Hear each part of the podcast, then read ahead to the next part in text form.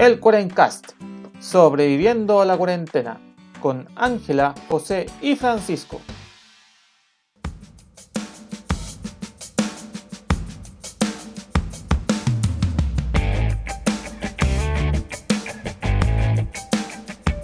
Buenos días, buenas tardes y buenas noches a todos los amigos de la internet que nos acompañan en esta semana de víspera de Navidad en el Cuarencast, aquí sobreviviéndole a la Navidad en el, en. Porque así no Le habla José, su anfitrión del programa. Como siempre me acompañan mis amigos Ángela y Francisco, con el cual, con los cuales no va, no va a haber eh, cola de mono este año. Oh.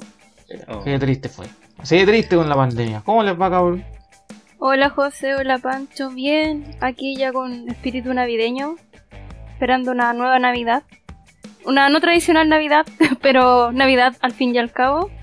Y contento, pues, como siempre, de estar ustedes ahí, poder conversar con ustedes, me alegra la semana. Qué bueno. Hola. Hola José, hola Ángela. Yo también estoy bien. Eh, a mí siempre Navidad es como una época especial. Me gusta toda la Navidad, pero igual es raro estar acá en- como sin abrazar a la gente. Eso me, me complica, pero habrá que as- asumirlo. Va a ser peor para Año Nuevo, Pancho, donde ya no podrás lanzarle una botella de champaña a tus vecinos porque sí.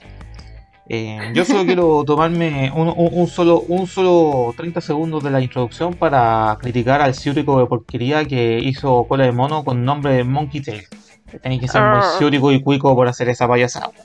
Cuico, Cuico, po, porquería ro- de allá. robándose la idea de, de la people. Que para dar de Dio le puso cola de mono Monkey Tail. Eh, Monkey Tail. no podí. bueno, mm, gente, gente especial. Eh, Pero que supuestamente no viene como de francés, como Col de Moine, una cuestión así. no, no entraremos más en detalle. Ah, ya. Eh, perdón, bueno, perdón. eh, como, será, como verán, estamos con, eh, con espíritu antinavideño porque como que no sé si, si hay mucho espíritu todo lo que ha pasado en- en- en- con todo este asunto. Pero aún así le ponemos empeño. Eh, el episodio lo dividimos en dos partes. Una, una primera parte que va a ser más o menos bien chiquita, que vamos a hablar un poco sobre la situación actual de las vacunas y sobre por qué usted no debe hacerle caso a su vecino o vecina o familiar cercano que dice, ah, ¿para qué se va a vacunar con esta vacuna reciente? Pero le recomiendo después una tacita de Herbalife y una agüita de hierba y algún medicamento homeopático de porquería. Para después pasar al especial antinavideño del Con un poco de Navidad también. Na- Sí. Antinavidad y Navidad, una Va mezcla. a ser como una meta Navidad. Exacto.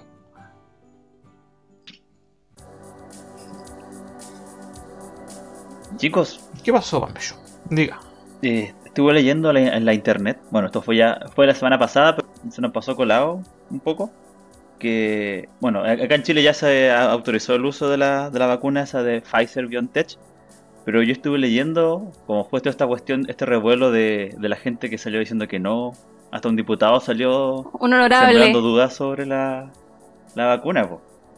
Y yo me puse a leer un poco sobre nuestra amiga la Administración de Alimentos y Medicamentos de Estados Unidos, La más conocida como la FDA. FDA. Sí. Y lo primero que uno siempre transmite el titular rápido, que es aprobó el uso de la vacuna. Pero lo, lo técnico fue que autorizó el uso de emergencia. Sí, po. Claro. Como ahora, porque está quedando la embarrada en todo el mundo y en Estados Unidos, ellos dijeron ya, podemos usarla. Y el criterio que ellos usan es que básicamente lo típico de economía, pues si el beneficio es, es mayor que el riesgo que genera la vacuna, se aprueba.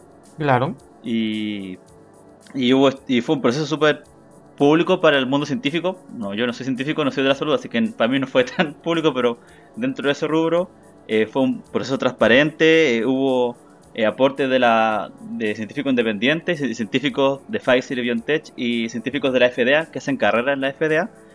Y ahí analizaron los- los- las muestras, los resultados, y hubo estudios de seguridad y de eficacia. Y en ambos salió que era como aconsejable el uso de la vacuna. En cuanto a la seguridad, de eso de que no te pase nada malo después de la vacuna, Que no te salga un tercer ojo.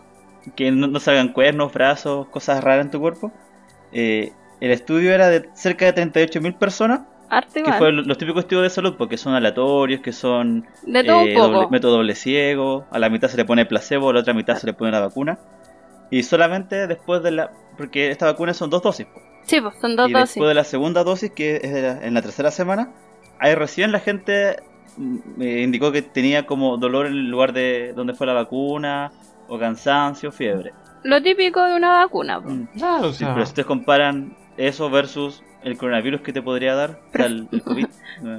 Oye, pero acá en Chile también el proceso, de- acá en Chile también se autorizó el uso de emergencia y también fue público, que no es algo no es algo usual que se haga acá en Chile que cuando se lanza un medicamento toda la comunidad científica hable. Incluso se estaba transmitiendo en varios canales de televisión cuando fue interrumpido por nuestro querido Bracitos Cortos, pero bueno. Pero ¿Ah, interrumpió? Sí, para dar el anuncio a él de otra cosa, de un bono, creo que el bono Navidad. Pero Ah, acá también fue fue público y eso también es positivo porque acerca la, a la ciencia a las personas, pues, para que vean que en el fondo hay un trabajo y que no es porque se les ocurrió y porque quieren meternos cualquier cosa, pues. claro, o sea, o sea, antes, antes para que- para poner un, un tema en contexto, o sea, yo estuve leyendo por allí que, y esto es bien particular, que si usted cree que, que la vacuna lleva un año, un año de vida, así se creó en un año y todo está siendo muy acelerado, no es tan así. Lo que pasa es que cuando los coronavirus son un, un grupo de virus tan, tan constante y que lleva tanto tiempo en, nuestro mundo, y desde el primer contagio ya con el, con alguna de, las de estos SARS o en Asia, si ya se están investigando la- las vacunas durante mucho tiempo. Entonces, este es finalmente el cierre de un proceso de ya muchos años que ahora sí se vio acelerado o influido en mayor medida por, por el virus que nos está azotando en este momento, pero tampoco es como que digan, no, esta va se creó en un año. No, mentira. eh, No, pues. efectivamente, el impulso principal se dio en el último año, pero la investigación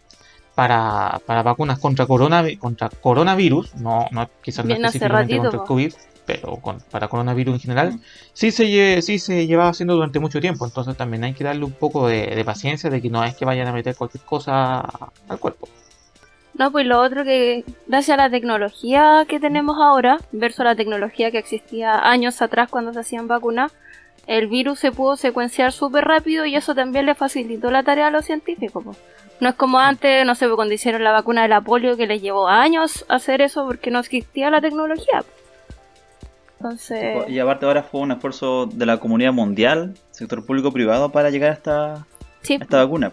Y a diferencia de las típicas vacunas, esta, esta de Pfizer lo que hace es que tiene el ARN mensajero, ¿Mm? que en, en pocas palabras te mete como una partícula del virus, pero que no es el virus atenuado, sino que es como una proteína del virus que hace que el cuerpo genere una... Una respuesta, Una respuesta inmune- inmunitaria.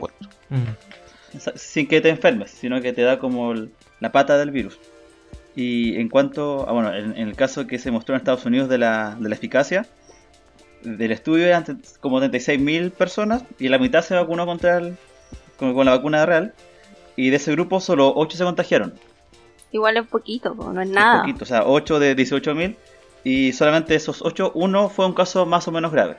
Ah, ah, te- por lo Eh, menos también te atenúa. Sí, Sí. y eso sí, como eh, de- desde que se administra en humanos esta vacuna en particular, no hay tanto tiempo de seguimiento, así que ahora todavía va a estar acompañado de una farmacovigilancia. Es decir, te vacunan y te van a llamar, como diga usted, cómo se ha sentido, ha desarrollado algún síntoma extraño, Sí, para po. ver cómo va evolucionando. Sí, pues, Claro. igual es Y- un pero proceso. eso sí, aún no se sabe cuánto tiempo va a durar tu inmunidad contra el bicho y si es que eso evita que tú contagies a otra persona. Eso aún está en estudio. Y solo se ha autorizado para eh, personas de 16 años en adelante. Es decir, los niños chicos aún No, no, aún no se Todavía. podrá. no está por ellos la vacuna. No, todavía están haciendo los estudios para ver cómo va la vacuna con los más pequeñitos. Claro. Oye, y hablando de eso, eh, y en base a lo que dijo el Panchito de nuestro honorable diputado, Payaso, senador, ya no me acuerdo, favor, payaso. payaso, No, no, tampoco merece cargo. eh, mucha gente también ha salido a hablar como de los remedios alternativos para el coronavirus. Ya. Y, y aparece la homeopatía entre medio de todas estas cosas, po. Que es súper. Acá en Chile está súper arraigada el- el tema de la homeopatía. Y, y me acordé de un remedio que, que fue muy popular hace un año atrás para el resfrío. Que era homeopático, que era el Oscillococillum. No sé si les suena, que le hacían propaganda y todo. ¿Se en la tele? Bueno, al final hicieron estudio y en el fondo era sucralosa con agua. Esa era el gran Sí, remedio para el el- resfrío. Era una sacarina. Por, Claro, por una eso sacarina. dije yo eso mencioné al principio, puta, oye, no queréis vacunarte contra un medicamento que por mucho de que, finalmente sí fue probado y sí tiene estudios científicos, pero si aceptáis, puta, tomar cualquier payasada que te dan, un- puta, por ahí, ¿cachai? Entonces, oye, la conciencia es bien limitada. Hoy te compráis un handroll a Luca en la calle y, Sí, pues, bueno, y te da miedo. sí, es que, bueno, bueno, como compráis un hand roll, weón, con salmón crudo, weón, transportado en un cooler en el metro, nada, no, wey, pues. Oye, pero aparte de eso, eh, nuestro querido Bracitos Cortos eh, no podía quedar atrás en, en que ya se va, va a llegar la vacuna a Chile, que somos uno de los países que tiene como co- eh, asegurada más vacuna en el mundo y todo el show. Y como es algo típico, se ha hecho algo característico a este gobierno, lanzó la ruta de la vacuna. Ya. ¿Cuál es esa ruta? Me suena a la ruta de la caca 31 minutos, pero... Juan Carlos Bodoque. Juan Carlos Bodoque. No, pues se supone que durante este mes ya van a comenzar a llegar las primeras vacunas a Chile. Las primeras 20.000 dosis. Todavía no, no han clarificado si esas 22... 20 o sea, las 20.000 dosis las van a separar en 10 y 10 para las dos inoculaciones que se suponen. Y ya hay toda una logística eh, desplegada. Se supone que estas vacunas van a llegar al aeropuerto en aviones especializados para esto, con estos mega refrigeradores que les dijimos que tienen que tener temperaturas bajísimas. Eh, lo simpático es que los van a trasladar de forma gratis. Ahí la aerolínea Latam congratulándose con el pueblo. Y una vez que estas vacunas llegan a Chile, van a ser transportadas a una bodega de distribución, que también se supone que está con todas las medidas bio, biomedidas, el tema de la, del frío y todo. Después tienen que descongelarla un rato para volverla a meter como a, a estos super refrigeradores y de ahí las van a empezar a distribuir en los distintos depósitos de vacunas. Y lo que me llama la atención igual es que va a haber todo un tema de seguridad, pues van a ir acompañados por carabineros, por PDI, todo para que no para que nadie se robe las vacunas, pues. Entonces, igual es chistoso que se haya hecho como toda una promoción de la ruta de la vacuna. Siento que en el fondo es, oye, vamos a trasladar las vacunas y vamos a vacunar a, a la población de riesgo, que se supone que es el personal de la salud y la tercera edad. po. Se arma todo un show para una vacuna. po. Sí, sí, bueno. Hubiera sido más sencillo no decir cuándo la va a, tras- a transportar para que no hayan ataques de seguridad. po. Claro, Exacto. esperemos que no digan, oh, como la otra vez con las cajitas que anunciaron que salían de la moneda. Espero que ahora no vayan a hacer lo mismo. Están saliendo las vacunas de la Sí. moneda. Con, con la cara de Piñera ahí en la, Claro, en pegada. Claro, nuestro querido presidente hizo, hizo posible esto. Pero bueno, son técnicas de política que no, no me interesan mucho. A mí me interesa que llegue la vacunita luego. Así, pues, con eso ya damos por cerrado esta primera parte de nuestro episodio. Queríamos por lo menos hacer mencionar que es un tema que hemos hablado bastante durante el programa, durante la historia del programa, el tema de las vacunas y cómo va evolucionando. Y ojalá que ya después, ya próximamente uno se pueda vacunar. Oye, pero dicen que uno de los síntomas de la vacuna es que la gente que se vacuna no puede dejar de decir que se vacunó. Ah, me vacuné, me decir vacuné. Sí. Puede ser. Parte chileno repetir así como, ¡eh! Calurosa Navidad, arriba el sol, quemando nuestras calles. Oigan chiquillos, pero no todo puede ser COVID en esta vida y también les trajimos un poquito de Navidad, ya que estamos esperando, por lo menos yo y el Panchito con ansia esta época que es una de las favoritas del año. Oye, ¿quién Y- dijo que yo no esperaba la Navidad? A ver, a ver, a ver, a ver. ¿Quién, quién me está difamando acá? No, tú eres, nues- tú eres el Grinch de nuestro grupo. Sí. Sí, ¿En qué momento me, me dejaron en, en esa categoría? Bueno, ya. Será. Oye, pero la Navidad que nosotros concebimos como el 25 de diciembre, que celebramos el nacimiento de Jesús, no... Sus orígenes no son eso, po. Y como todo en el mundo tiene orígenes paganos, lo siento. Lamento informarle eso. Es que la mayoría de las grandes tradiciones en este planeta son paganas, eso es normal. No, no crean que, que cuando eh, surgió el cristianismo surgió la cultura así de la nada. Navideña. Mentira. Eh, todos los pueblitos tenían sus cosas. Sí, pues los, parte de los orígenes, porque hay varios pueblos en, alrededor del mundo que celebraban esta fecha.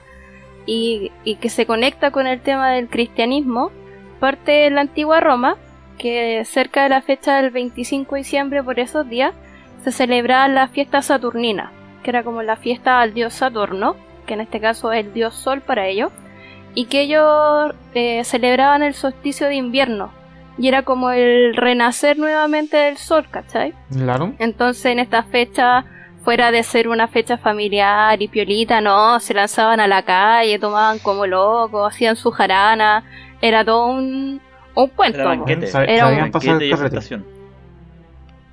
Sí, pues los romanos se caracterizan por sus parrandas buenas. y bueno, ya después que va llegando el que surge el cristianismo como tal, empiezan ya los emperadores romanos a aceptar la Navidad como, Como fiesta cristiana. como o sea, más que la Navidad, sino que el tema del cristianismo empieza a surgir este sincretismo de a poco de que, pucha, ¿cómo vamos a seguir adorando a un Dios que no es el Dios que nos representa? Y se empieza a dar el sincretismo que se empieza a pasar allá, eh, en vez de adorar al Saturno en esta fecha, eh, celebremos que por estas fechas calculamos así al ojo que nació Jesús. Eso. Claro, Y ahí Pero- ya lo que. Más o menos. claro, que es lo, que conocemos lo como. Navidad. Mira tú, interesante. Interesante Pero también habían otros pueblos que celebraban, como les decía, en estas fechas cosas distintas. po. Por ejemplo, los germanos y los escandinavos, el 26 de diciembre, jeje, para mi cumpleaños, celebraban el nacimiento de Frey, que también era el, el dios sol. ¿cachai? Nuevamente se da esta, esta cosa de celebrar al sol que empieza nuevamente su proceso. Los nórdicos también hacían lo, lo mismo, pero era ya más un tema relacionado con la fertilidad y el solsticio. Los aztecas también celebraban el tema de con su dios Huitzilopochtli. Uy, Claro, que, que está siempre relacionado a la fecha del solsticio, que ha- Claro, po. ha, ha dicho de tema, en este día que se está lanzando el episodio, eh, es el solsticio de verano. ¡Viva el verano, cabrón! Y viva el invierno para el otro, Para, para el otro lado del Para mundo. otro hemisferio.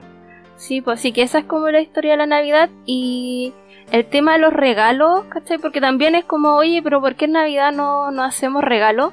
También tiene que ver eh, con el tema de, de esta fiesta de Saturno, que también ahí se daban regalos, era como una forma de celebrar.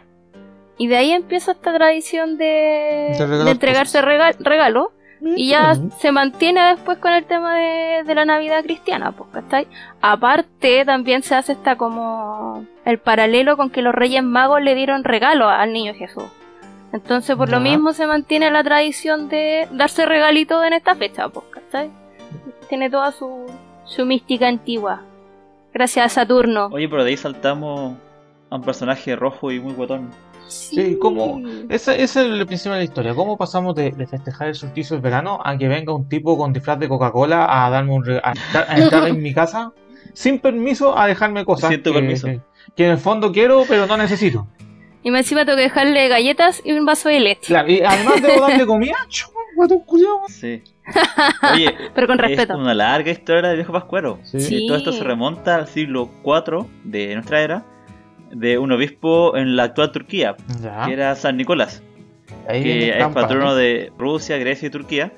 Y cacha que de ahí viene la, la cosa de, las- de las botitas con regalos, de los Sí, calcetines. Sí. De ahí porque cuentan que había un padre que tenía tres hijas que eran muy pobres y como eran pobres no tenían plata para su dote y iban a quedar solteras de por vida. Y cuando, cuando tuvieron la edad para casarse, San Nicolás les puso oro en sus calcetines Ya. para que tuvieran su dote y se casaran. Así que de ahí viene como esta, de, ¿cachai? Que hace más de 1500 años esa tradición de ponerle regalos en los Las calcetines botitas. o botitas colgados. Mira tú. Sí. Así que me llama mucho la atención eso. Y de ahí eh, se popularizó por toda Europa San Nicolás. Y los holandeses cuando fueron a. cuando fundaron Nueva Ámsterdam, que es actualmente Nueva York, llevaron la, la historia de Sinterklaas. Exacto. Que por una trau- mala, mala traducción pasó a Santa Claus. Y de ahí. Y todo esto partió por una sátira. Un tipo hizo una sátira de la historia de Nueva York. Y ahí salía Santa Claus. Después un poeta escribió sobre este personaje. Y ya le da como el carácter de que es un hombre gordo. Que se viste de rojo. Que hace regalos. Y que a, a pesar de ser gordo, es ágil como un duende. Así que él es el que reparte los regalos. En un trineo llevado por renos. A- Ahí aún no aparecía Rudolf. No estaba. Rudolf llegó Ya. más tarde. Y de ahí se comenta de que ya, eh, bueno, Coca-Cola, entre muchas otras compañías, eh, hizo harto marketing con este personaje. En los Que 30. lamentablemente el día de hoy tiene como esta crítica de que eh, lleva la Navidad a un sentido comercial de regalos, siendo que la fiesta tiene como un carácter lo contrario. po. Sí, y de, de hecho, por ejemplo, la celebración del, del pesebre, como todo este imaginario que tenemos de la Navidad, eh, viene de Europa de San Francisco de Asís, que fue, se cuenta que fue el que creó como la idea del pesebre, de la representación, de que la gente como antes era más alfabeta, no sabía leer. ¿Cómo les contáis a ellos que pasó esta situación? Claro, con, hizo- con figuritas de imágenes. con- sí, pues, primero fue con personas, luego ya con figuritas. Por eso usted no, usted no debe poner un dinosaurio en el PC. Sí, pues es lo tuyo más, más moderno. Pero la idea era eso, pues, mostrarle a la gente que no sabía leer cómo fue este, este misterio de la Navidad. Buena forma de hacerlo entender. Oye, Claro. pero ahora con, con tema de la tecnología que, que nos rodea, ahora uno puede seguir la ruta del viejito vascuero, po. es típico que para Navidad empieza por, sobre todo Google, en su, en su plataforma, pone como la ruta del viejito pascuero para ir viendo, porque obviamente se supone que parte del Polo Norte a, a repartir los Ah, regalos con su Está magia. recorriendo todo el mundo. Claro, y ahí uno puede ir viendo cuando va a llegar a, a la casita para como darle toda la mística y la alegría a los niñitos que el viejito pascuero viene en camino y mostrarle el, dónde viene el viejito, po. ¿Ustedes lo, lo iban a esperarlo en la calle cuando eras niño? No, Sí, yo sí, a mí me sacaban a dar una vuelta, así como, oye, salgamos, o no sé, pues, al fondo había un, una, esas cuestiones donde está el agua, no me acuerdo el nombre, una copa de agua gigante y tenía Sí, unas luces sí, rojas. es el clásico de las Ah. Entonces yo veía las luces rojas y decía, oh, allá está el viejito Pascuero, ya viene. Lo salía a buscar y ahí me colocaba los regalos. Eh, y ahí te pasaban gato por liebre. Sí, un clásico, pero bueno. Está bien, Esas está bien. cosas. ¿De ¿Qué qué vas vas? engañan? Ay, oigan, chiquillos, y la Navidad nos trae canciones navideñas, po, ¿o no? O- o- Ah, A ver, me, me agrada, yo debo admitir que me agradan mucho los villancicos. Siempre disfruto los villancicos, pero por el diablo, weón. Dejen de sacar canciones navideñas, weón. Oye, pero los villancicos son súper antiguos, po. Son más Se cree- antiguos que Judas, po. Se cree que por el 1158 empieza una de las primeras canciones que da origen a los villancicos. Y ya en el Renacimiento es como que hay una evolución de, de esta canción y empiezan a hacerse distintas canciones ale- eh, que hacen referencia a la Navidad. po. ¿Cachai? No es como una canción que tenga una estructura tan establecida, pero generalmente tienen dos o tres versos que se repiten a lo largo. Y la consigna es hablar de Navidad. po. Claro. pero cacha que en un comienzo los villancicos eran cantos populares en general, era nuestra música pop Claro. y eran de todos los temas habidos por haber. Eran temas como profanos así de la vida diaria y, y los que fueron perdurando son los, Son los más religiosos, claro. pues, los que hablan los que hablan de Navidad. Y cacha que tienen como la típica como estructura, como que lo, lo que lo define, es que tienen como un solista y un coro, o sea, como un estribillo. Ya, Claro. exacto. Porque está hecho que la Eh, gente los cante así, pues. Siempre, siempre suelen tener su coro. Sí, Tiene que ser un coro que repita, sea muy repetido que la gente se lo, se lo aprenda a la fuerza para que la cante. Como el famoso villancico que odia el José. Feliz Navidad de José Felicidad. Ah, esa. Es que yo, yo ya lo dije, yo a mí no es que odie esa canción, odio que a la repetición incesante de esa canción, que es muy distinto.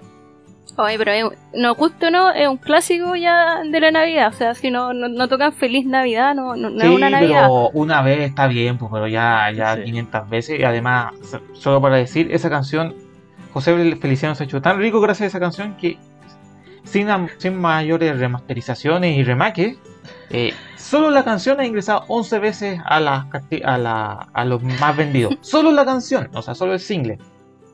Se ha Oh, forrado gracias a Feliz Se, Navidad. se ha forrado gracias a Feliz Navidad. Pero siempre puede ser peor. A mí no me gusta que sea bilingüe esa canción. Oye, Panchito, y tú el otro día nos comentabas que hay can- villancicos que no tienen mucho sentido en nuestra lengua española, po. Eh, sí, algunos. Es que pasa que como tú dijiste que son tan antiguos esos villancicos, muchas veces hacen alusión a figuras literarias que quizás a nosotros ahora no nos hacen sentido.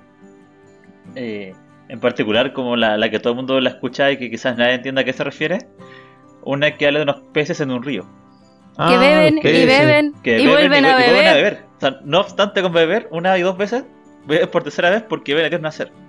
Oh. Y, y lo curioso es que esta canción es como.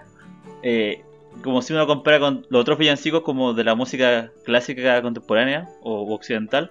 Son como más de orquesta, ¿cachai? Los que, los que más conocemos. Más Sí, po. instrumentales, que son más pomposos, en campanas, como más. Como que te da la idea de la grandilocuencia. Sí. Este villancico habla de que la Virgen lava pañales. Ya, Y mira, pañales. que se peina. Y no tiene sentido que los peces beban. Y vuelvan a beber. po.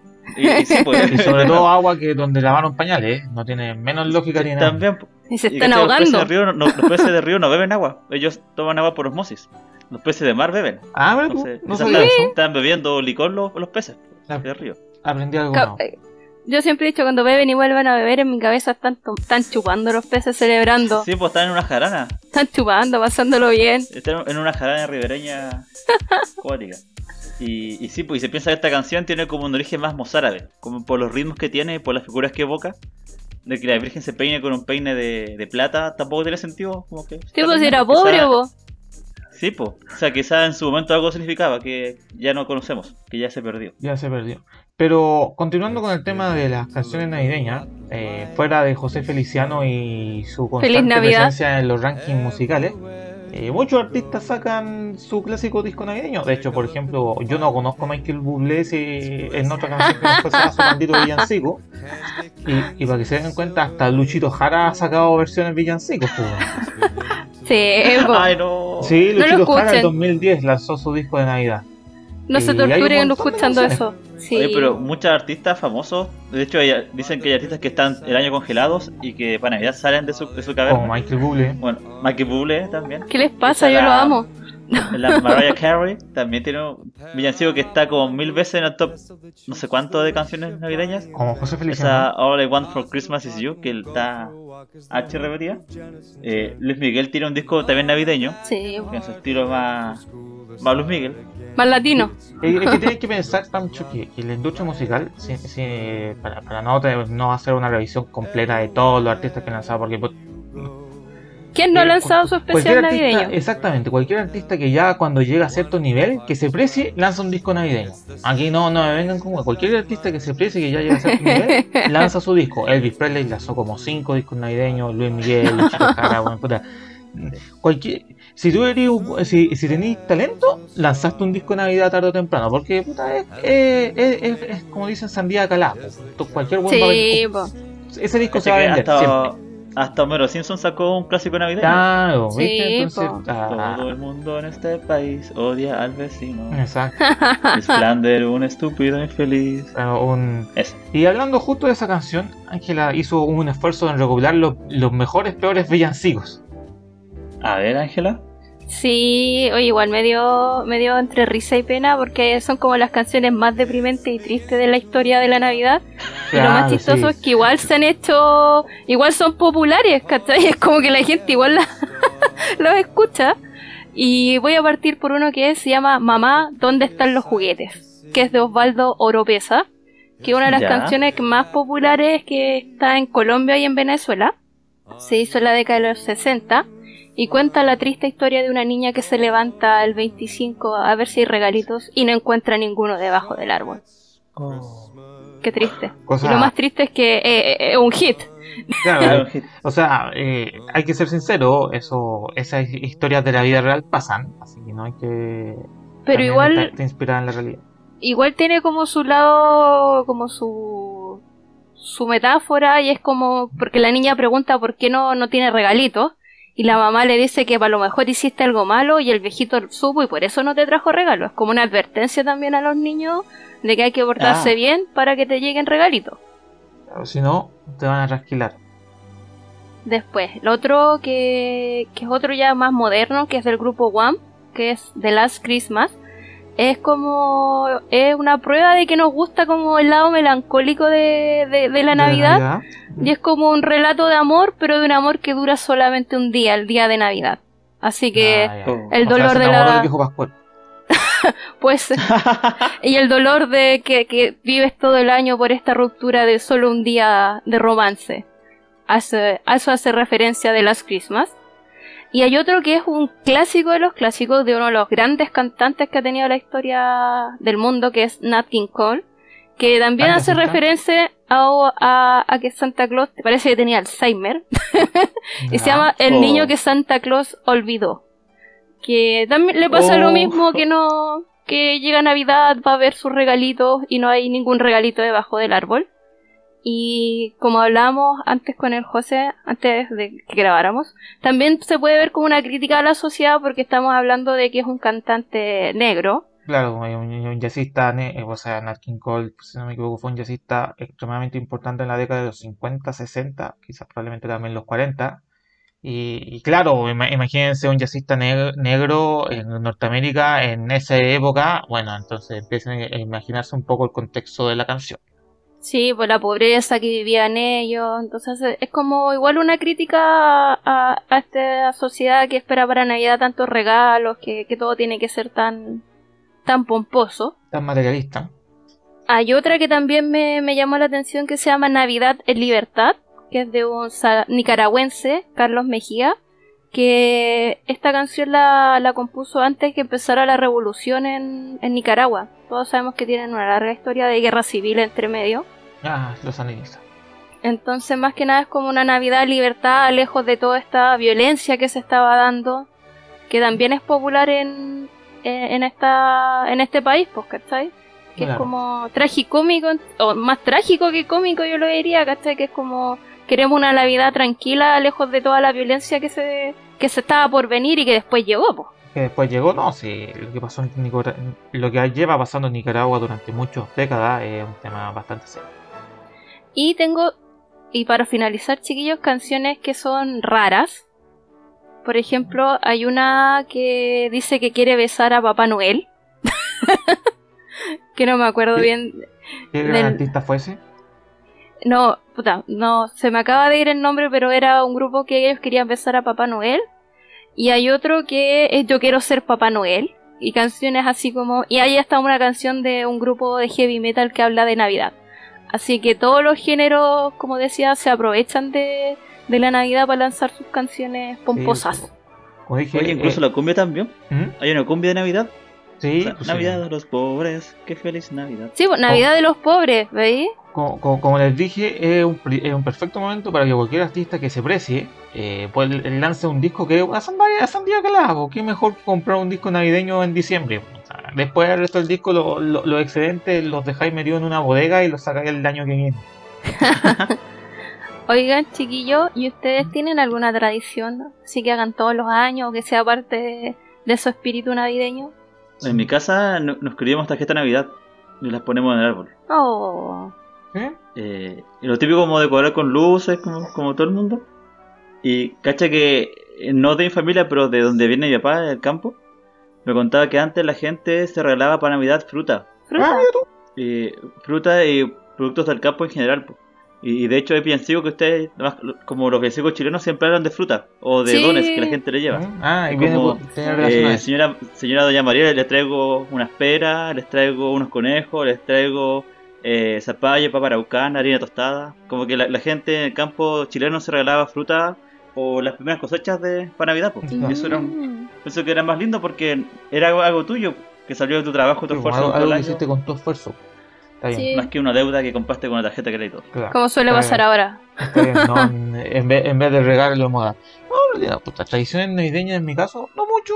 Probablemente juntarse en la casa. Yo en realidad como que siempre ando, no sé, juntarse en familia. Yo lo que sí me preocupo es de, de preparar mi propio cola de mono, que quizás la única tradición navideña que, que normalmente gracias a eso debo sacar como tres botellas de cola de mono, porque entre, entre gente que viene, gente que va y otros pelagatos más y menos, está como producción. cinco leche condensado en, la- en el proceso, pero bueno.